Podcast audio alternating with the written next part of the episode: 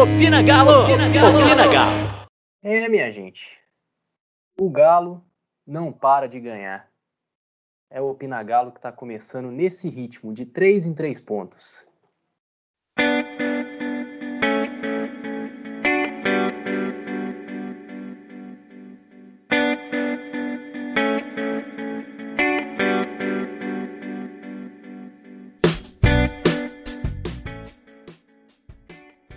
Mais uma vitória do Galo no fim de semana. É... Depois ainda tivemos o anúncio do Diego Costa, um anúncio aí que a torcida tanto esperava, né? finalmente veio aí nesse fim de semana. E para comentar sobre a vitória, sobre a contratação do Diego Costa e muito mais, temos hoje aqui com a gente ela que está de volta depois de um tempinho que esteve ausente, mas está aí firme e forte novamente com a gente. Seja bem-vinda novamente, minha querida Malu. Chega mais.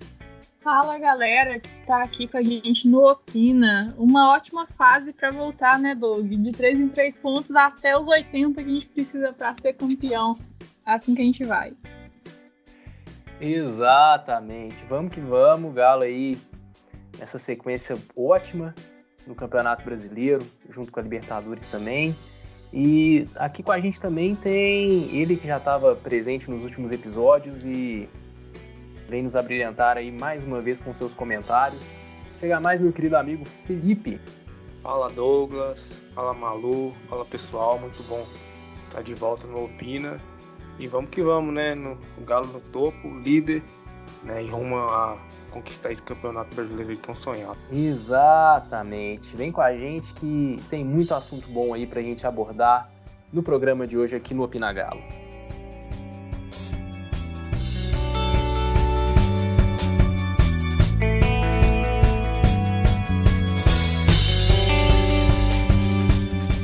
Então é isso, minha gente. Vamos começar falando sobre a vitória de sábado. É, o Galo enfrentou o Palmeiras no Mineirão um jogo aí que valia a manutenção da liderança, que veio na, na rodada anterior na vitória em cima do Juventude. É, foi um jogo aí que era muito esperado, né, pelo desempenho das duas equipes aí ao longo da competição, né, equipes consistentes, equipes que vêm mostrando bom futebol ao longo da temporada. E o Galo mais uma vez confirmou né, a, a, ascensão que vem tendo no campeonato. Né? Chegou a uma incrível sequência aí de nove vitórias seguidas no Campeonato Brasileiro, né, algo que não é comum na história do campeonato, e a gente vê o Galo chegando a, a essa sequência incrível de vitórias.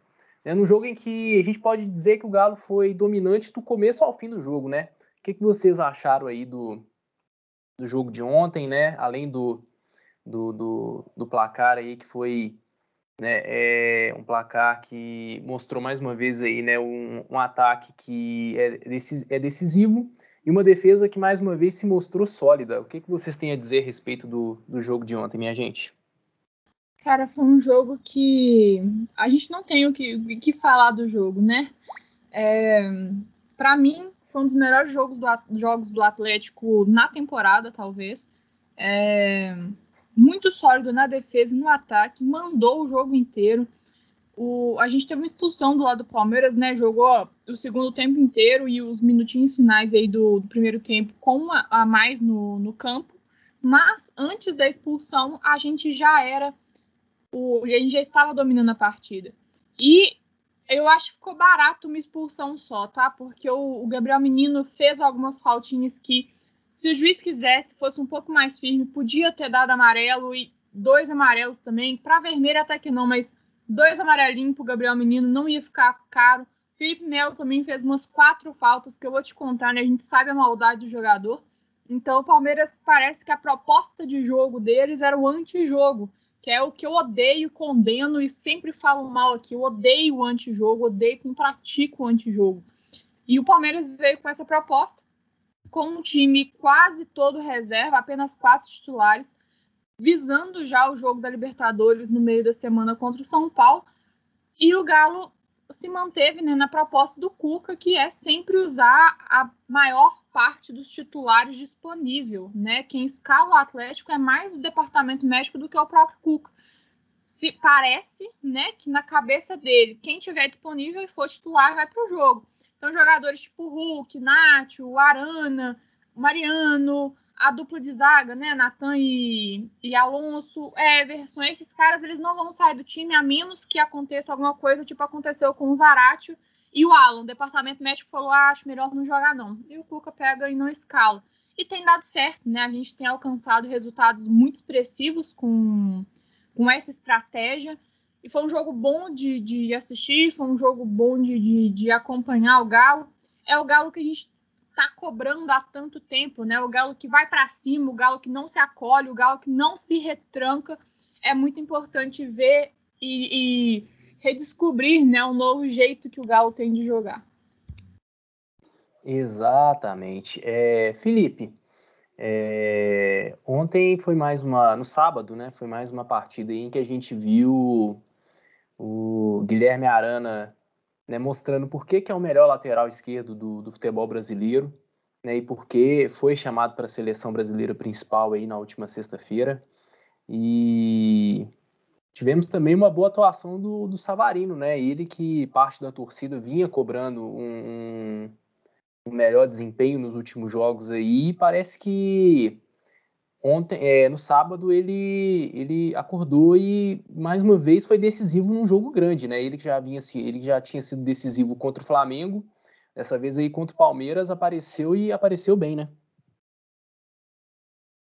Sim, foi decisivo, né? Mais uma vez, o Savarino que estava pecando em alguns jogos, né? Começando a ter um, um pouco contestado, né? Tinha ficado no banco contra o River. Foi bem, decidiu o jogo, né? Então isso é muito bom, dar uma moral para a sequência. E o Guilherme Arana não tem nem o que falar, né, cara? Que semana do Arana. O cara foi campeão olímpico no domingo, no Japão, voltou, é, ganhou do River lá dentro, na Argentina, e ganhou do vice-líder do Campeonato Brasileiro, Palmeiras, é um jogo que, que, valia muito dentro do campeonato. Então, que semana do Arana, né? E, e ontem coroado com duas assistências, né? E dois passes decisivos. O Arana, né? É o melhor lateral, como você falou, o melhor lateral esquerdo do futebol brasileiro hoje. É, tá jogando muito, ele é muito acima dos outros, né? Então, graças a Deus ainda é nosso jogador, né? Porque um lateral do, do nível dele é, não fica muito tempo aqui no futebol brasileiro, então graças a Deus ainda é nosso, né? pode desfrutar dele aqui ainda, mas ele é muito decisivo, ele é muito acima, então a vitória ontem passou pelos dos pés dele, né? então isso é muito bom. Sem dúvida nenhuma. É, ainda sobre a partida de sábado, né? Essa nona vitória seguida do, do Galo fez com que o time quebrasse um, uma marca pessoal do clube. É, até, até então, o, o, recorde de vitórias seguidas que o Galo tinha era de oito vitórias seguidas, né, e havia conseguido isso nos campeonatos de 1977, que foi aquele fatídico campeonato em que o Galo terminou vice-campeão sem perder nenhum jogo sequer, e em 1986. Né? Agora o time consegue aí quebrar essa, esse, esse recorde dessas duas últimas, dessas duas outras edições, né? Chega a uma inédita marca de nove vitórias seguidas, né? E iguala a marca do Internacional de 2020, né? Que também chegou a nove vitórias seguidas e brigou pelo Campeonato Brasileiro até os últimos minutos ali da última rodada, né? E olhando assim para o desempenho, Malu, que o time passou a ter né, depois do, do, depois que os jogadores, depois que o time passou por aquela, por aquela situação do surto de Covid, depois que passou, né, o, o time conseguiu recuperar os jogadores, o time teve o retorno do, dos selecionáveis, né, após Copa América, time conseguiu se encaixar. É, seria esse um, o, o, time do Galo, assim, um Galo mais maduro dos últimos anos, assim, que a gente tenha visto assim na questão de equilíbrio, né, tanto na defesa quanto no ataque, seria um time, um, um, dos times mais consistentes que, que a gente tem, tem visto aí nesses últimos anos do Galo? Olha, não posso falar por times do Galo que eu não assisti, né? Dizem que a década de 80 foi muito boa para o Galo, né? Aquele time da sacanagem de 81, enfim. é, esse final da década de 70 início de 80 para o Galo foi muito bom, a série Galos e tal. Eu não posso falar para essa época porque nem nascida eu era. Mas dos times do Galo que eu conheço, até porque não é muito difícil, não que haja alguma dificuldade nessa avaliação, né? Porque de 2004, né, 3, 4 para cá, a gente teve bastante time ruim, né? Mas com certeza mais consistente. E quem já acompanha o podcast há mais tempo, quem já me acompanha em outras redes sociais, em outros canais há mais tempo, sabe que eu sempre falei que a, o que faltava para o Galo era ganhar fora de casa. Era muito fácil, fácil assim, né, gente? Modo de dizer. O Galo não é um time que tinha elencos ruins. O Galo teve alguns elencos bons, né, nesses últimos 20 anos. É, o Galo não era um time que tinha problemas com jogos dentro de casa. A gente sempre teve é, é, porcentagens expressivas né, de vitórias dentro de casa. A gente sempre tem 80% de aproveitamento, 75% de aproveitamento, sempre. Até nos anos que a gente vai muito mal, a gente é um dos melhores mandantes do campeonato. O problema é que a gente sempre era um dos piores visitantes. Então, não tinha muito mistério para fazer o Galo ganhar, né? O Galo ser um pouco mais consistente. Era dar uma subidinha nesse, nesse jogo fora de casa. E como que a gente faria isso? Pegando a parte que mais peca no Atlético, que é a defesa. O nosso time tem um dos melhores ataques do, do Campeonato Brasileiro que você pega nos últimos tempos. A gente faz muito gols, é, é, é meio que, que, tradicional isso, né? O Galo sempre marca muitos gols. Dependendo do time. Né? às vezes até time, com os times bem ruins a gente marcou muitos gols. O problema é que a gente sofria esses gols também.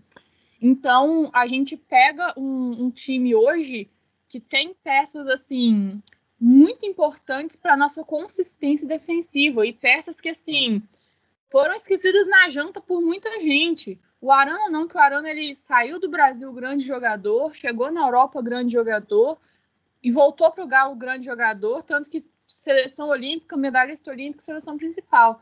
Mas eu falo de Mariano, que estava completamente esquecido na janta na Turquia. Ninguém lembrava de Mariano. Chegou aqui no Galo, ficou esquecido na janta aqui dentro do Atlético. E esse processo de recuperação que ele teve, né, de aumentar a consistência defensiva dele, foi muito importante. Hoje é um dos principais jogadores do nosso time. E o Nathan Silva, que assim, tem cada. Outro dia eu tava lembrando, assim, com, lá no Twitter com, com outra pessoa comentando comigo, o que que Nathan Silva já passou no Atlético. Nathan Silva estava naquela Florida Cup de 2017 que, nossa, se, se, pegar aquele time, dá vontade de chorar. O time que, que viajou daqui para disputar né, a Florida Cup de 2017. Ele estava nesse time e já passou poucas e boas aqui. Foi sucateado para vários times, assim, sem a menor condição e ele foi, trabalhou e, e, investiu na carreira dele, né? Se destacou muito no Atlético Goianiense, que foi o último time dele antes de voltar, e tá aqui no Atlético jogando muita bola também, um dos crias da base que contribuíram assim muito para nossa consistência defensiva. Sem deixar de citar o Rabelo também, né, que antes do Natan voltar estava fazendo um baita do campeonato defensivamente. Então eu acho que esse conjunto da obra, sabe? Uma consistência maior fora de casa, uma consistência maior defensiva, que eram os piores erros do Atlético, dizendo assim, contribuem para um, um time que é um, um pouco mais é, temido até do, pelos adversários. Porque às vezes o pessoal falava, ah, do Galo é fácil de ganhar, é fácil fazer isso, é fácil fazer aquilo. O São Paulo mesmo, depois de algum tempo, ficou batido o esquema dele, né? Os times conseguiram descobrir como ganhar do Galo. E hoje não, o Galo é um time temido por Boca Juniors, é um time temido por River Plate, por grandes rivais, né? Então eu acho que, que essa fase que a gente está vivendo é muito importante. Sem dúvida nenhuma. É, a solidez defensiva aí foi um ponto que durante muito tempo foi uma dor de cabeça para o torcedor atleticano e esse ano aí o, o time parece ter conseguido encontrar aí uma, é, é, é, uma solução. Né? E muito curioso que a solução veio justamente de casa, né? com, como você bem falou, com o Nathan Silva. Né? É, e falando aí, no, no, ainda falando do elenco, né? falando aí de jogadores que chegaram, jogadores que é, é, assumiram aí a titularidade ou tiveram futebol recuperado. o, o Galo, após o jogo contra o Palmeiras, anunciou aí o, o reforço aí tão esperado pela torcida ao longo da semana, né? Desde o começo da, da, da dessa semana surgiram novamente as notícias né, da negociação com o Diego Costa. Né, Diego Costa é um nome que dispensa comentários, né, um dos principais centroavantes aí que a gente viu no futebol europeu nos últimos anos aí, pelo menos na, na segunda metade dessa última década para frente. É, jogador de alto nível, artilheiro de campeonato espanhol, artilheiro de campeonato inglês, campeão por onde passou, jogador de seleção espanhola, duas Copas do Mundo e estava parado aí há sete meses, sete, oito meses aí sem jogar. E finalmente chegou, chegaram a um acordo, né, o clube e o jogador chegaram a um acordo e agora foi oficialmente anunciado como o novo reforço do Galo, um reforço com todas as letras maiúsculas. Né? E, Felipe, eu queria saber de você o, o seu ponto de vista a respeito do, do Diego Costa. Né? Apesar do, desse, desse longo período aí que ele vem sem atuar né, oficialmente, sem entrar em campo por uma partida oficial, né, e fora também as questões aí de sucessivos problemas de lesão que ele foi tendo né, na sua última passagem do Atlético de Madrid. É um jogador que vem aí para vem aí para sobrar no futebol brasileiro. Você acha que assim, né, apesar de todo de todo esse último período dele aí no Atlético de Madrid, ele chega aqui para para sobrar no futebol brasileiro à frente do, dos outros jogadores que a gente costuma ver por aqui? Ah, em, per em, perfeitas condições, sim, né? Ele é acima da média, é um jogador de, de nível alto europeu, duas Copas do Mundo, né? Tava com a Espanha na última Copa há três anos. É, igual você falou, artilheiro de campeonato inglês, artilheiro de campeonato espanhol. E a gente está falando aí de dois dos melhores campeonatos do mundo, né? Então não é pouca coisa. Né? Se ele conseguir driblar as lesões, né, o problema físico que ele teve na última, nas últimas temporadas, ele aqui no futebol brasileiro ele sobra, assim como o Hulk está sobrando. Né? Então, a gente é torcer para o Atlético fazer um bom trabalho com ele fisicamente, até creio que vai, né? Tentar trabalhar isso nele. E, e tanto trabalhando isso e encaixando no time, ele vai sobrar, né? vai fazer muito gol. Eu acho que até nessa temporada talvez ele possa ainda começar mais um pouco devagar, né? Porque a gente já está com a temporada em andamento, a gente vai, vai, fazer o processo de adaptação com a temporada em andamento, não é? Como o Hulk chegou já no final do, da, da última temporada, né? então, o Hulk teve um processo é, mais gradual, né? Ele pegou uma fase mais tranquila da temporada, que é aquele início, né? Que os jogadores estão todos no mesmo nível físico, né? Estão começando. Então, para o Hulk o processo foi melhor o Diego Costa vai sofrer um pouquinho no início, né? Mas eu creio que quando ele atingiu ele um, um, ápice físico, né? Do, junto com os demais, ele vai sobrar. Ele é, ele é muito bom jogador, né? Só para você ver os números dele, na Primeira Liga ele tem 89 jogos e 52 gols, cara. É muita coisa, né? É, é, a gente está falando do melhor campeonato do mundo que tem atacantes como Harry Kane, né? Então, cara, é, é, é é uma baita contratação aí, né? Ele tem aí um problema, ele é meio esquentado, né? Então, o Galo vai ter que saber lidar isso com ele. Talvez aqui no, no futebol brasileiro possa a juizada possa começar a pegar meio no pé dele, que ele é um pouco esquentado, então ele vai ter que se adaptar também é, nessa questão, mas tirando isso, cara, eu acho que ele vai fazer chover aqui no, no futebol brasileiro, né? É, nossa, é impressionante, cara, essa contratação. É, Malu, é, essa eu vou deixar para você, porque, obviamente, chegando Diego Costa, fica aquela dúvida, né? Quem sai? Como é que vai ser o novo esquema com, com o Diego Costa? Né? Muito se fala, será que ele vai conseguir jogar junto com o Hulk? Será que não? É, e aí, eu, eu, Ô Douglas, eu particularmente... só, só quer que eu falo, quer que eu falo só os números dele, só para antes da Malu comentar, para conseguir fazer um comentário em cima disso? Só os números dele claro. rapidão, posso falar? Claro, Ó, claro. Na La Liga, na La Liga, são 205 jogos, 73 gols, 38 assistências. Na Primeira Liga, eu já falei, são 89 jogos, 52 gols, 18 assistências. Na Champions League, 35 jogos, 11 gols, 7 assistências. E na, na FA Cup, que é um campeonato importante na, na Inglaterra, são 10 jogos, 4 gols, 1 assistência. E na Liga Europa, 16 jogos, 5 gols e 2 assistências. É, é muita coisa. É um jogador de extrema qualidade, né? Como José Mourinho falou uma vez dele, é um jogador animal. É um jogador que, é, é, fora a força física que ele tem, é um jogador extremamente inteligente, né? Quem vê, quem teve a oportunidade de assistir o Diego Costa ou quem parou para assistir aí, pelo menos alguns vídeos aí dele, né? Vê que é um, um atacante bem completo, né? Tem, tem também habilidade, é um jogador que finaliza com a perna direita, com a perna esquerda, né? Tem forte presença na área, tem o, o físico ali a seu favor também. E, Malu, aproveitando que o, o Felipe trouxe aí né, os números aí que mostram como o Diego Costa é um jogador aí que não é aquele jogador paradão, né? É um jogador que de fato se movimenta em campo, que tem presença, que é, é, tem visão de jogo e é inteligente. Muito se fala da possível formação do Galo agora com o Diego Costa, né? A dúvida quem é que sai? Será que ele forma a dupla junto com o Hulk? Né? Eu particularmente acho que os dois podem sim jogar juntos, né? Porque o, são dois atacantes aí que não são aqueles atacantes parados, né? São atacantes aí de bastante movimentação, né? jogadores extremamente inteligentes também. E assim, como, como que você enxerga aí uma possível formação do Galo com a chegada do Diego Costa, né? Claro, né, pensando aí em quando ele puder ter aí condições de jogo, né, para chegar e ser titular.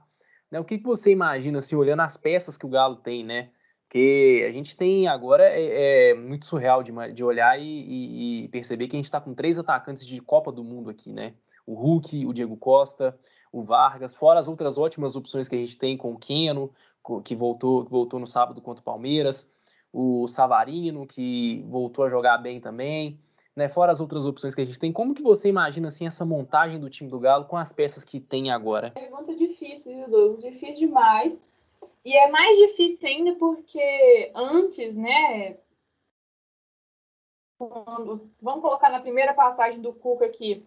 Às vezes a gente precisava colocar mais um atacante, né? A gente saía perdendo e a gente precisava virar o jogo, né? Os placas velhos, a gente conhece a história. A gente falava assim, ah, tira Marcos Rocha, ou então, ah, tira o Júlio César. Ele falava, tira um, tira um lateral, tira um volante, né? Para poder colocar quatro. Hoje nem isso dá pra gente fazer, porque quem seria louco de tirar um Mariano, de tirar um Arana? Sabe? Então, cara, isso é muito louco de pensar o tanto que a gente evoluiu, de Mexerica, de Emerson Conceição, de, é, nosso meio de campo, nossa, é, Thiago Feltri, nossa, misericórdia, dá, dá pavor de pensar. Hoje, sinceramente, não dá para pensar, falar assim, ah, vamos colocar o Diego Costa a mais no ataque, né? é, por exemplo, para não ter que tirar o Savarino ou para não ter que tirar o Vargas. Só que a gente tirar um meia. E quem que a gente vai desse time? A gente vai tirar o Alan desse time? A, a, a gente, entre aspas, né? Sorte que o Alan não jogou, então acabou podendo entrar mais um atacante. Mas e quando o time tiver 100% completo, 100% disponível? Quem que a gente tira? É muito louco pensar nisso realmente não sei. A, a, resposta é não sei o que, que, a gente vai fazer com esse tanto de gente. Eu acho que a resposta mais óbvia é o Diego Costa é. Então, que ele vai entrar no time, ele vai entrar no time. No lugar de quem o mais provável é do Savarino ou do Vargas, né? Dependendo de qual, qual equipe titular que você pegou aí nos últimos jogos, ele seja a dupla de ataque com o Hulk joga no 4-4-2 padrão. Mas eu acho que aí vai ter que partir do Cuca é, um repertóriozinho de estudar o adversário. O, o Galo não vai ter uma forma mais. Vai ser assim, ah, esse aqui é o time titular a gente, claro, tem uma estrutura, né? Eu acho que a parte defensiva ela está muito clara na cabeça do torcedor, os quatro ali, laterais e, e, e zagueiros. Só que do meio para frente ali, do Jair é super questionável e é super.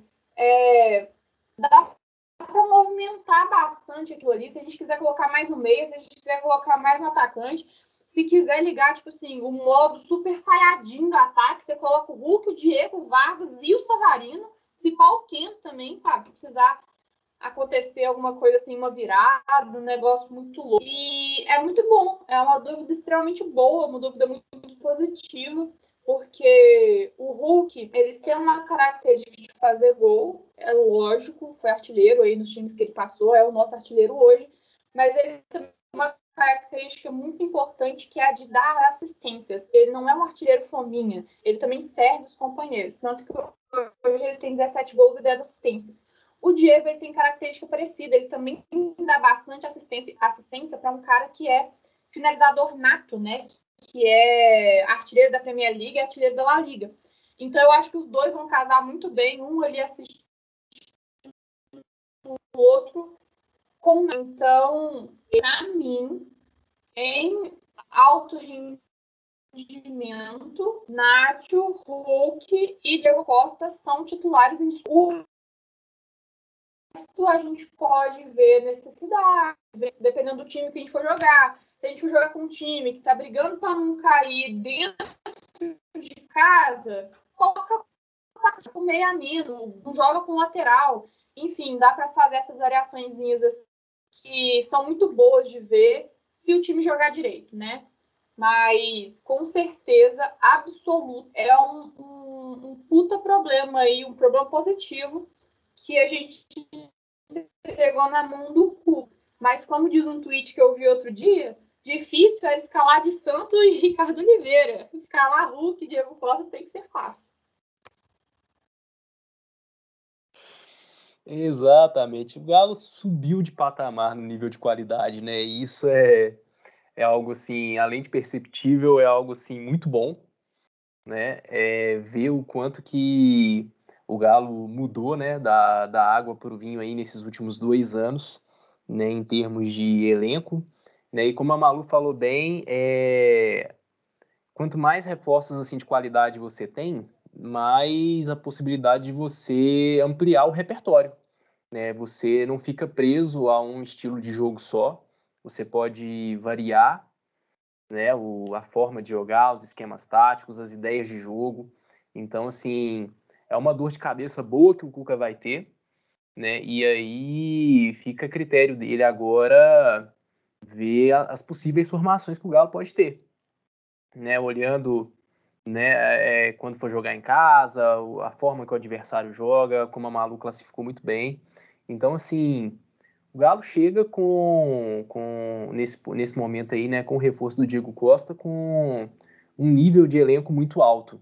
Né? E aí o anúncio do Diego Costa também foi algo extremamente falado, né, mundo afora, desde o, dos nossos irmãos do Diário Olé, né, que agora são extremamente viciados em, em falar do Galo, né, não vivem mais sem o Galo, assim como também foi notícia... Oi? Cabeça da Argentina. Construímos o cabeça dos argentinos. Exatamente. O Galo alugou uma kitnet, um apartamento, uma mansão na mente de, de, cada, de cada argentino, e em especial o pessoal do Diário Olé, que todo dia sai notícia do Galo ali. É uma coisa impressionante.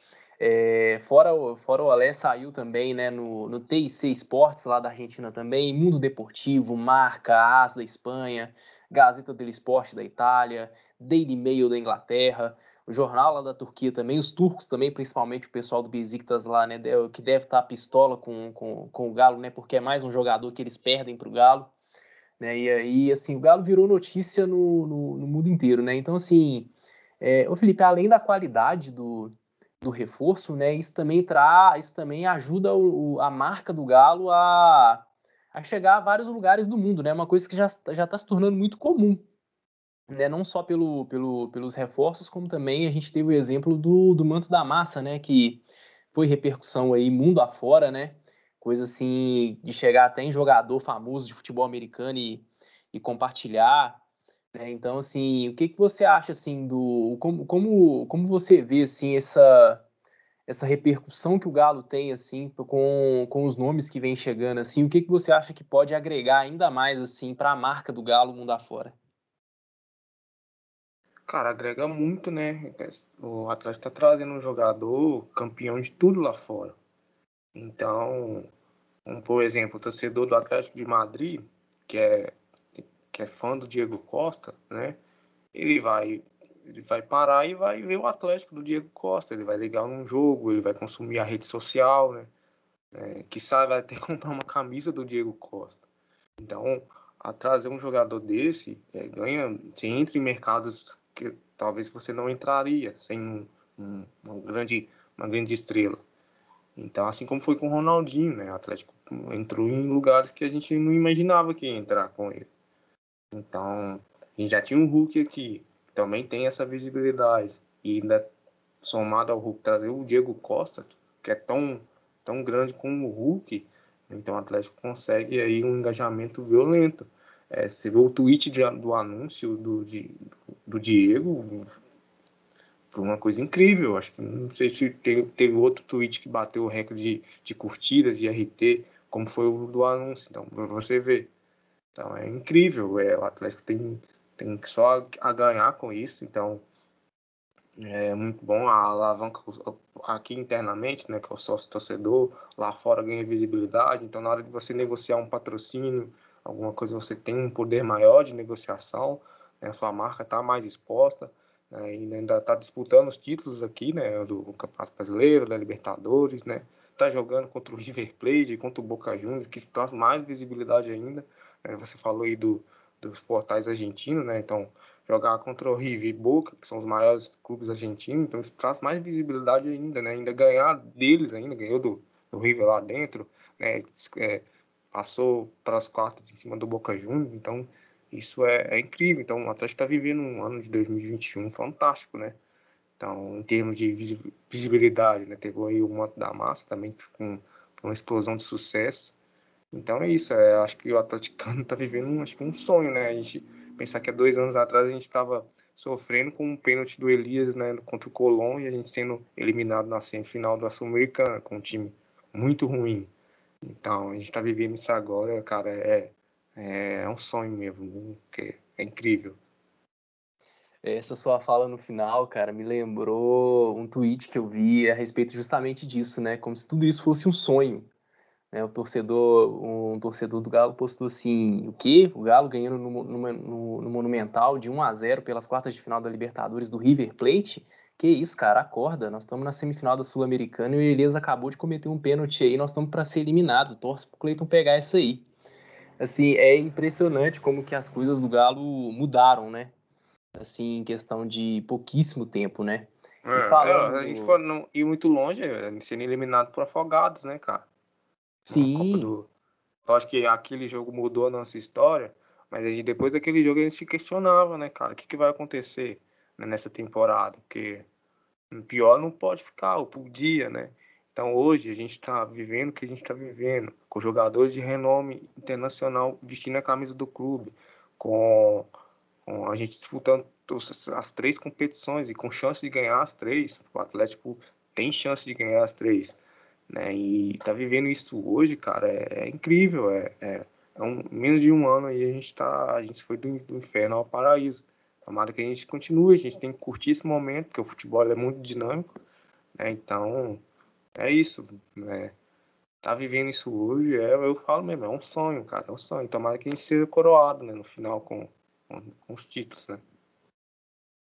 Exatamente. Cara, eu só queria que o Atlético parasse de ser traumatizado para poder depois, né? Parece que esse clube só funciona sequelado.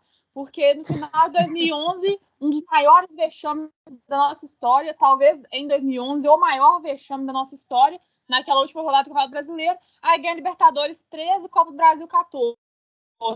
Aí agora ficou um tempo sem ganhar nada, para passar o outro vexame histórico sem precedentes, para ir montar um time que tem chance de ganhar alguma coisa. Então o Galo tem que parar de ser sequelado e tem que ir daí para cima, aproveitar que a gente montou, a gente passou 2020 construindo esse elenco, muita gente para não falar todo mundo temporada, foi um, um, um, ano de que a gente sofreu um pouquinho, né? Três pontinhos ali que fizeram falta no final, mas que foi um ano de construção. E hoje, esse ano, 2021, se Deus quiser, a gente está aí para colher os frutos do que foi feito. Ano que vem tem inauguração da arena, e se Deus quiser, eu nunca mais quero ver o Galo cair numa situação de ostracismo para precisar passar outro vexame histórico do nível que a gente passou em 2011 e em 2020 para poder tomar as rédeas da vida de novo. Tomara que seja daqui para cima. Essa é a nossa torcida, né, de que o Galo possa de fato agora daqui para frente só crescer, né, continuar mirando sempre o alto. É, é como é como o próprio Galo postou, né? É, foguete não tem ré. Então é, é continuar indo para cima, é continuar sonhando alto, é continuar buscando sempre a, a, as conquistas e as glórias. Né? Falando em, em, em, busca de conquistas e glória, vamos falar daquela que é a, a, busca pela glória eterna, né? a Libertadores, jogo de volta, quartas de final. É... O Galo conseguiu uma excelente vitória né, contra o River Plate no Monumental por 1 a 0 né, claro que assim é, é, uma vitória importante, mas todo cuidado é pouco, principalmente se tratando de River Plate, que nos últimos anos aí jogando né, contra times brasileiros sempre aprontou jogando no Brasil, né, na maioria das vezes do jogo de volta, né, o único time aí que conseguiu é, é, eliminar e assim passou sufoco ainda assim foi o Palmeiras em 2020 na semifinal. Então assim é é um time é, o, o Galo é um time que eu vejo que está pronto para bater de frente com o River Plate, para brigar mesmo pela Libertadores mas todo cuidado é pouco pelo fato do, do, do River Plate ter esse histórico, né? Qual é a expectativa de vocês a respeito do, do jogo de para o jogo de quarta-feira no Mineirão? Qual, qual o comportamento do Galo que vocês esperam? E já aproveita e já deixa também o, o, o, o palpite de vocês. É, é um jogo que para a gente é histórico por vários motivos, né? A gente sabe que enfrentar um dos grandes times aí da, da América do Sul já é muito importante. Vencer e convencer é mais importante ainda, então já tem esse quê de histórico. Tem o outro quê histórico que seria avançar para as semifinais da Libertadores. A gente sabe que o tanto que é difícil chegar em uma Libertadores, o melhor da fase de grupos como a gente foi e ainda ser um dos quatro melhores times do continente. Então eu acho que já, já tem uma carga histórica por causa disso. E também porque é a volta da torcida, né? É, nesse jogo a gente vai ter a torcida do estádio, vai estar todo mundo lá bem, torcendo, vibrando e, e curtindo o time, curtindo nossos jogadores desse elenco que a gente nunca viu, né, em, em campo. Então eu, eu espero que seja um, uma partida bonita, um futebol bom de se ver, igual foi esse jogo do Palmeiras eu entendo que a gente não precisa sair igual louco atrás do, do futebol, porque atrás do gol, porque o River vai ter que se abrir um pouquinho. A vantagem é nossa, então eles vão ter que se abrir porque eles vão ter que propor um pouquinho mais o jogo. Mas o River não é bobo, né? não é um time bobo, não tem time bobo na Libertadores. Então a gente tem que tomar cuidado com o ataque deles. Eles têm um desfalque importante, que é o Pérez, tomou o terceiro cartão e foi suspenso. E a gente tem um desfalque importante, né? Até hoje, quando a gente está gravando esse episódio, domingo à noite, o Nacho está suspenso porque tomou o vermelho direto. É, o Galo recorreu a essa expulsão, mas até agora a gente não teve resposta sobre isso. Claro que a resposta tem que sair antes do jogo, né?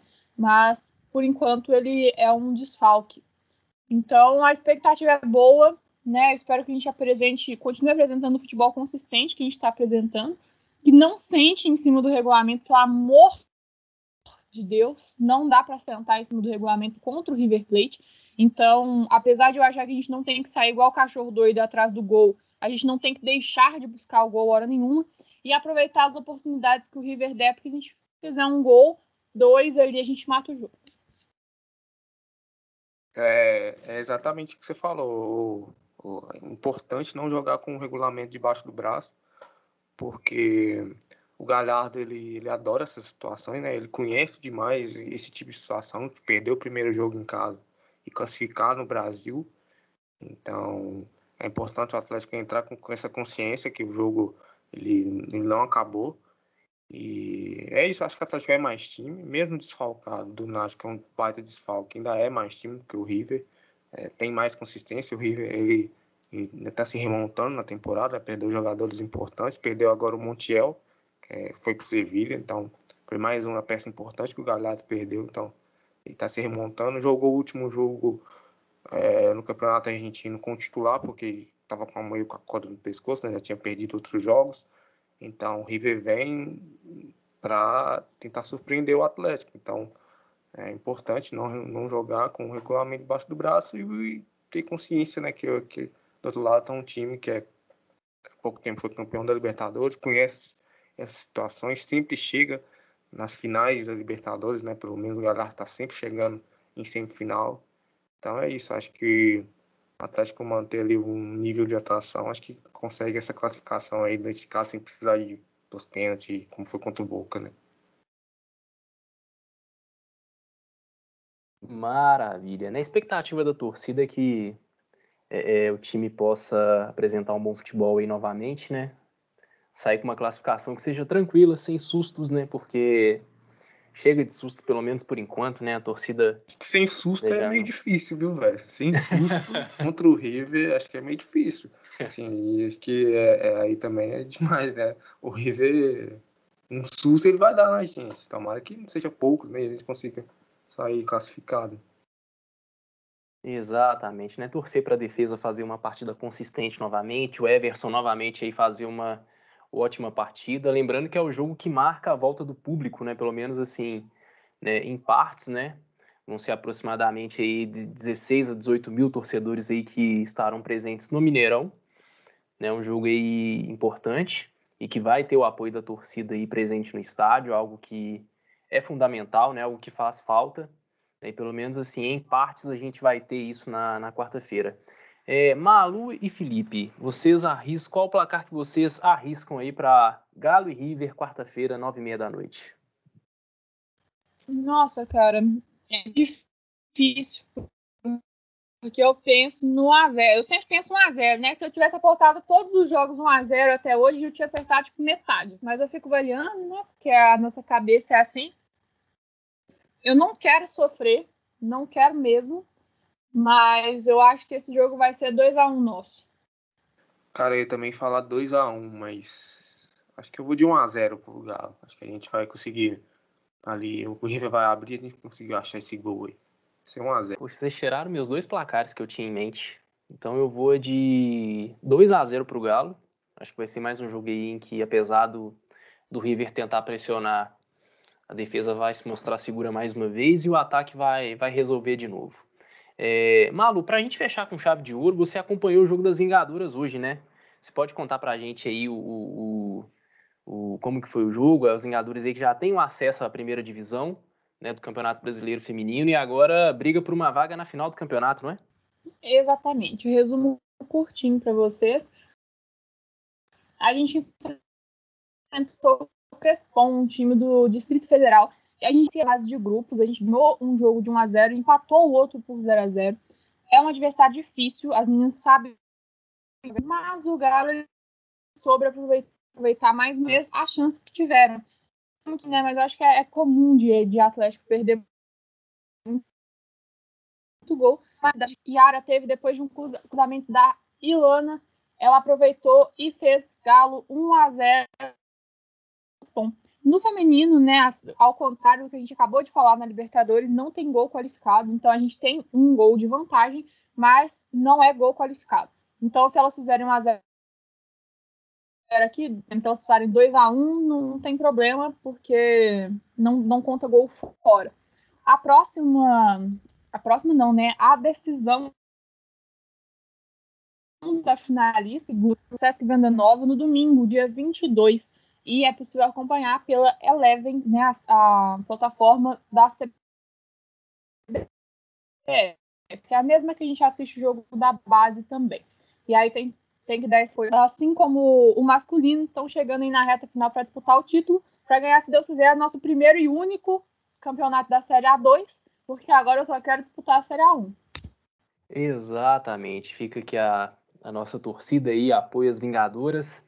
Né? Já tem o acesso, agora é, é brigar aí por uma conquista, né? Porque subir para a primeira divisão com uma conquista também é sempre bom, né? E que ano ótimo aí para o Galo em todas as modalidades, né? No masculino, no feminino. Tem sido ano aí é, excelente aí pro, pro atleticano sair feliz da vida. Bom, minha gente, fechando o Opinagalo de hoje, lembrando sempre aí para seguir aí a gente nas nossas redes sociais, né, no Twitter, arroba Opinagalo, é, lembrando também no Twitter o Vamos Galo com U, é, e no Instagram o arroba Vamos Galo com U também e o underline no final. Lembrando também que você pode ouvir o Opinagalo em qualquer agregador de podcast, né, é só procurar aí Opinagalo que você encontrará todos os nossos episódios, curte aí, compartilha com a galera e vem aí com a gente, porque esse ano tá sendo muito bom acompanhar o Galo, tá sendo muito bom falar do Galo, tá sendo muito bom ouvir sobre o Galo.